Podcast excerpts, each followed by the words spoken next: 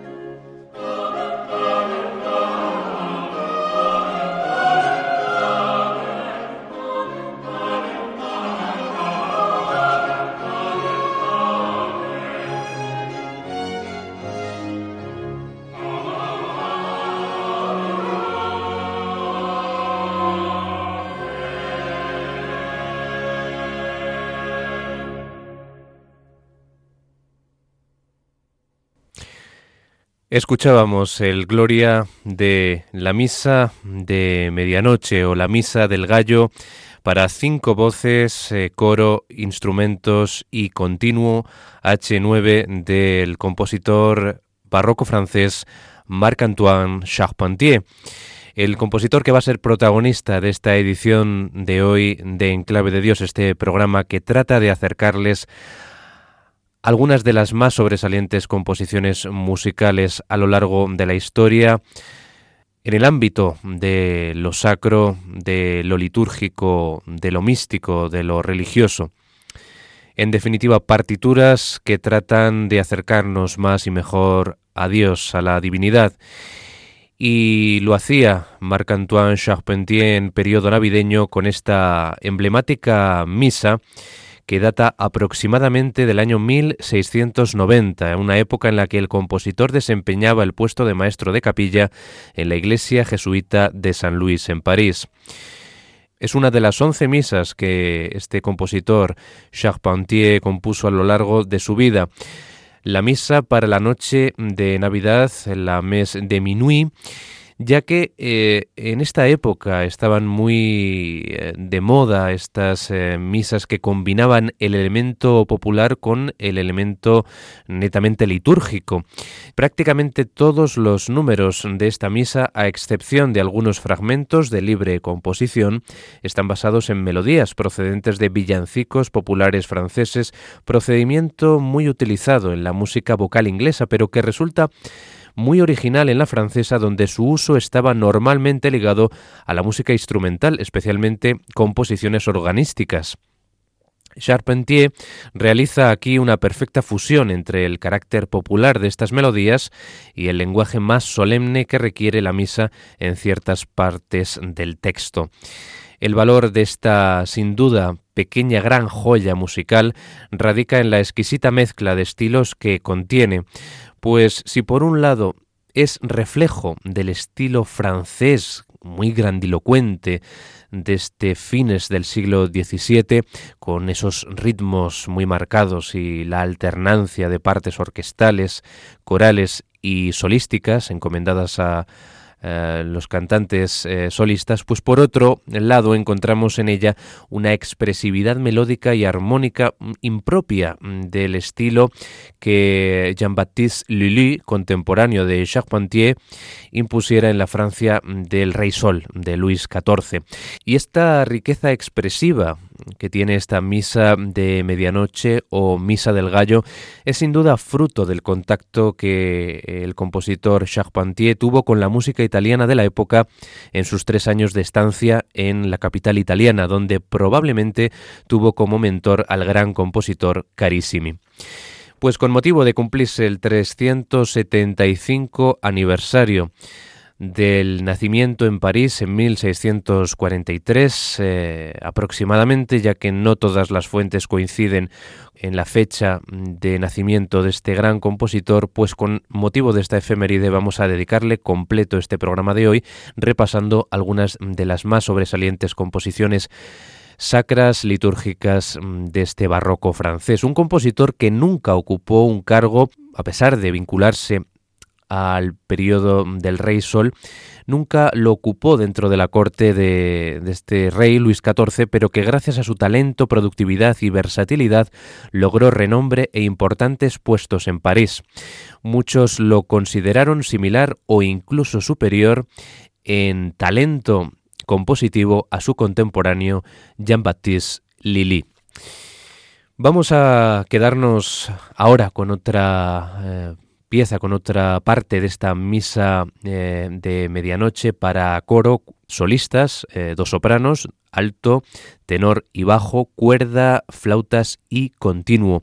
Vamos a dejarles ahora con el Agnus Dei conclusivo y en el que podrán ustedes también darse cuenta de esa fusión de elementos entre eh, la música sagrada, la música eh, religiosa per se y esos eh, elementos de la música popular eh, francesa con músicas muy rítmicas que vienen de ese periodo de esplendor en la música teatral en Francia, eh, abanderado por este compositor que les hemos mencionado, Jean-Baptiste Lully, y esos elementos de corte, podemos decir, francesa, los introduce también en esta misa del gallo eh, Charpentier. Por tanto, vamos a escuchar el final de esta composición en la versión que les hemos ofrecido al comenzar, la del conjunto Aradia Ensemble dirigido por Kevin Malone.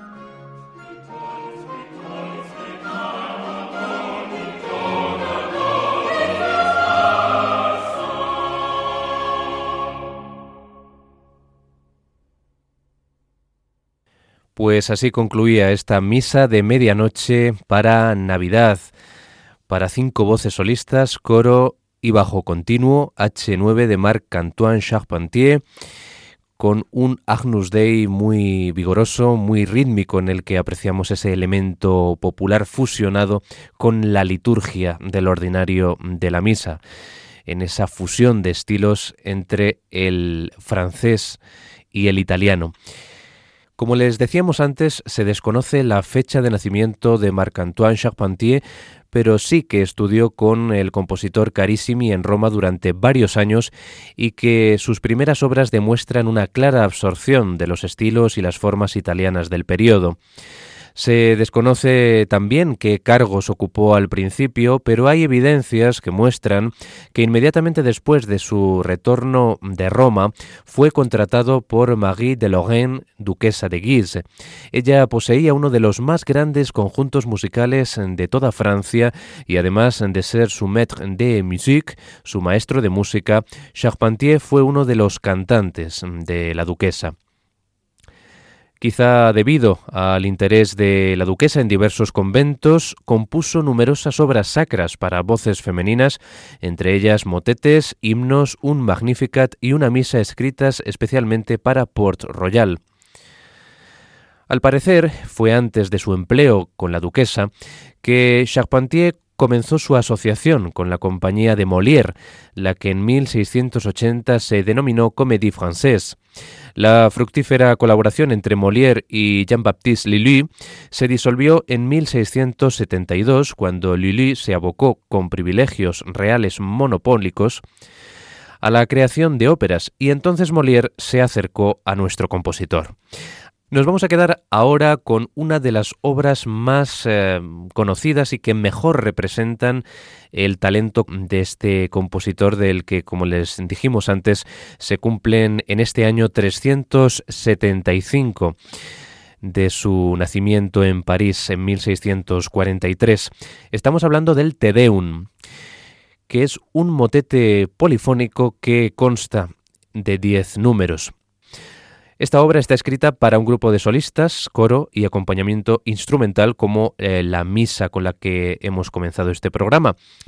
Se cree que Charpentier habría compuesto también o al menos interpretado esta pieza para la celebración de la victoria en la batalla de Steinkirk en agosto de 1692. Charpentier consideraba la tonalidad de Re mayor en la que está escrita esta obra como brillante y muy marcial, y en efecto lo es. La introducción orquestal, que les sonará a muchísimos de ustedes, ya que se utiliza desde el año 1954 como la sintonía de la Unión Europea de Radiodifusión y más famoso si cabe al ser tradición de tocarla al comienzo de cada edición del Festival de la Canción de Eurovisión, Está compuesta, como digo, esta introducción en forma de rondó. Eh, quiere decir que una misma melodía se va repitiendo con eh, la alternancia de otras partes eh, orquestales que funcionan a la manera de coplas. Y ese preludio orquestal instrumental precede al primer verso de este Te Deum a cargo del bajo solista, Te Deum Laudamus. El coro y el resto de solistas van incorporándose gradualmente a esta pieza. Charpentier aparentemente intentó orquestar la obra de acuerdo a la exégesis tradicional del texto en latín. Por tanto, y en base a esto, el coro predomina en la primera parte, desde los versos 1 hasta el verso 10, lo que podríamos considerar como la alabanza a Dios, la dimensión celestial y los solistas individuales predominan en la segunda parte, desde los versos 10 a 20, que podríamos considerar como la sección cristológica o la dimensión seglar. En los siguientes versos 21 a 25 se alternan tanto los solistas como el coro, y el verso final, In te domine speravi, es una fuga a gran escala escrita para el coro con un pequeño trío en su parte central. La orquestación eh, pues es la típica de la época. La sección instrumental está a cargo de las cuerdas. También hay dos flautas, dos oboes, dos trompetas para darle ese carácter eh, solemne y hasta marcial. Tenemos también timbales, por supuesto, y bajo continuo. Este se deja a cargo de un órgano y puede usarse de apoyo también una viola da gamba. Vamos a escuchar completo en todas sus secciones este Te Deum de Marc-Antoine Charpentier en la interpretación de los siguientes solistas: Mary Beverly, soprano, Kevin Smith, contratenor, James Griffith, tenor, David Thomas, bajo, y junto a ellos el coro de la colegiata de la iglesia de Santa María en Warwick y el conjunto instrumental La Grande Écurie et la Chambre du Roi, dirigidos todos por Jean-Claude Maloir.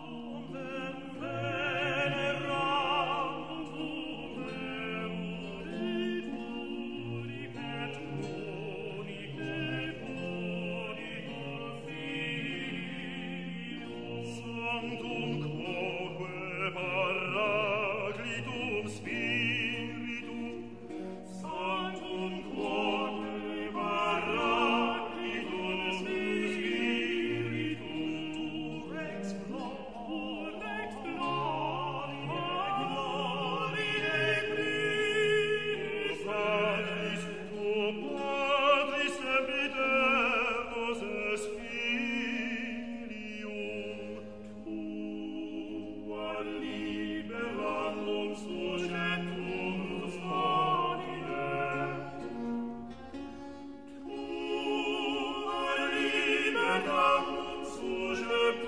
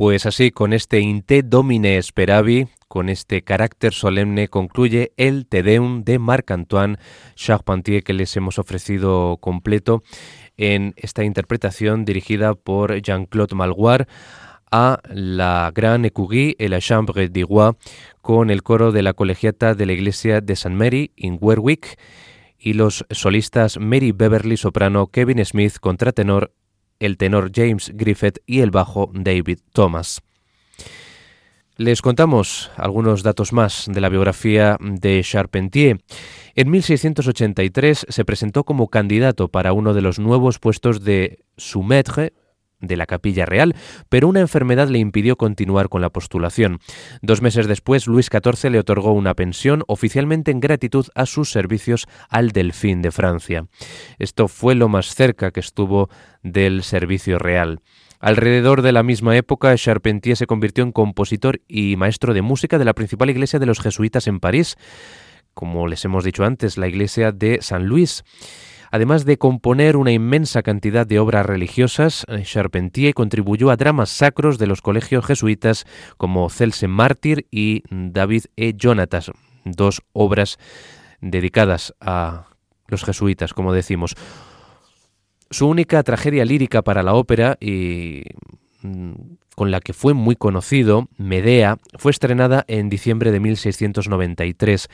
La obra no fue exitosa sin embargo, y tuvo solo otra producción en Lille en noviembre del año 1700. Dos años antes, en 1698, quedó vacante el puesto de maestro de música en la Saint-Chapelle con la muerte de François Chaperon y en junio Charpentier fue nombrado su sucesor. El cargo que mantuvo hasta su muerte poseía gran prestigio y era segundo en importancia dentro de la música sacra francesa después de la dirección de la Capilla Real en Versalles. Charpentier compuso entonces algunas de sus obras más impresionantes, como el motete pour une longue offrande y el oratorio Judicium Salomonis, grandes partituras sobre diversos salmos y la obra maestra dentro de sus misas, la Misa Asunta es María.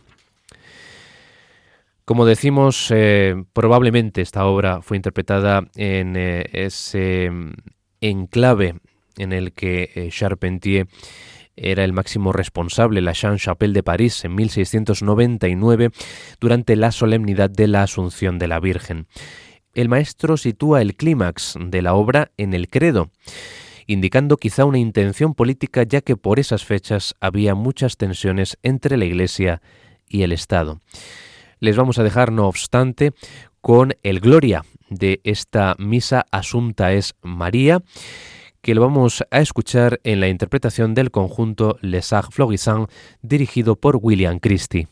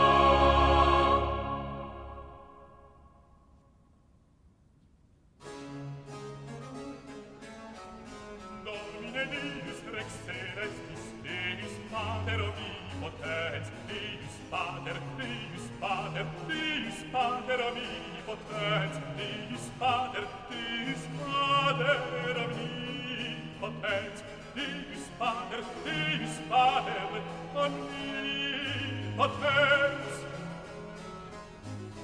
Domine Fili unigeni Jésus jesu christe. Domine Fili unigeni Jésus jesu Christ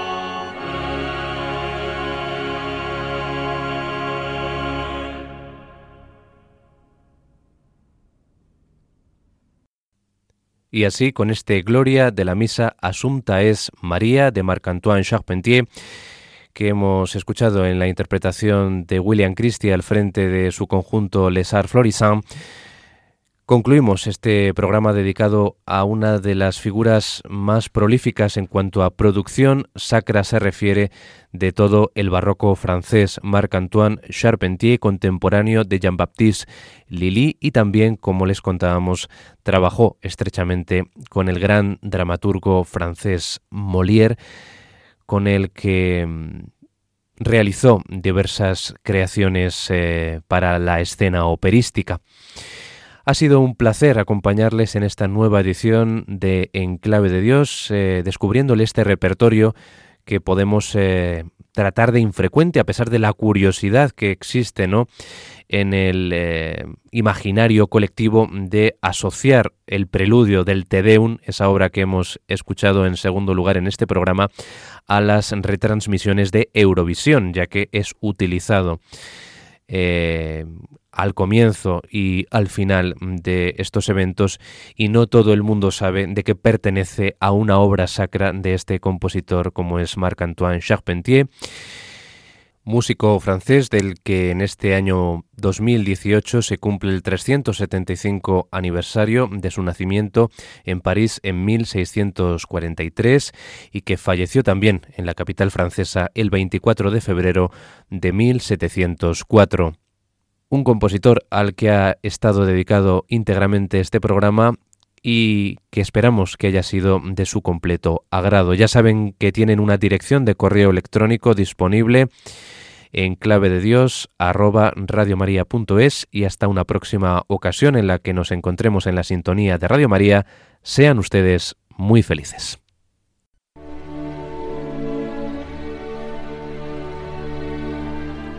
Y así termina En Clave de Dios con Germán García Tomás.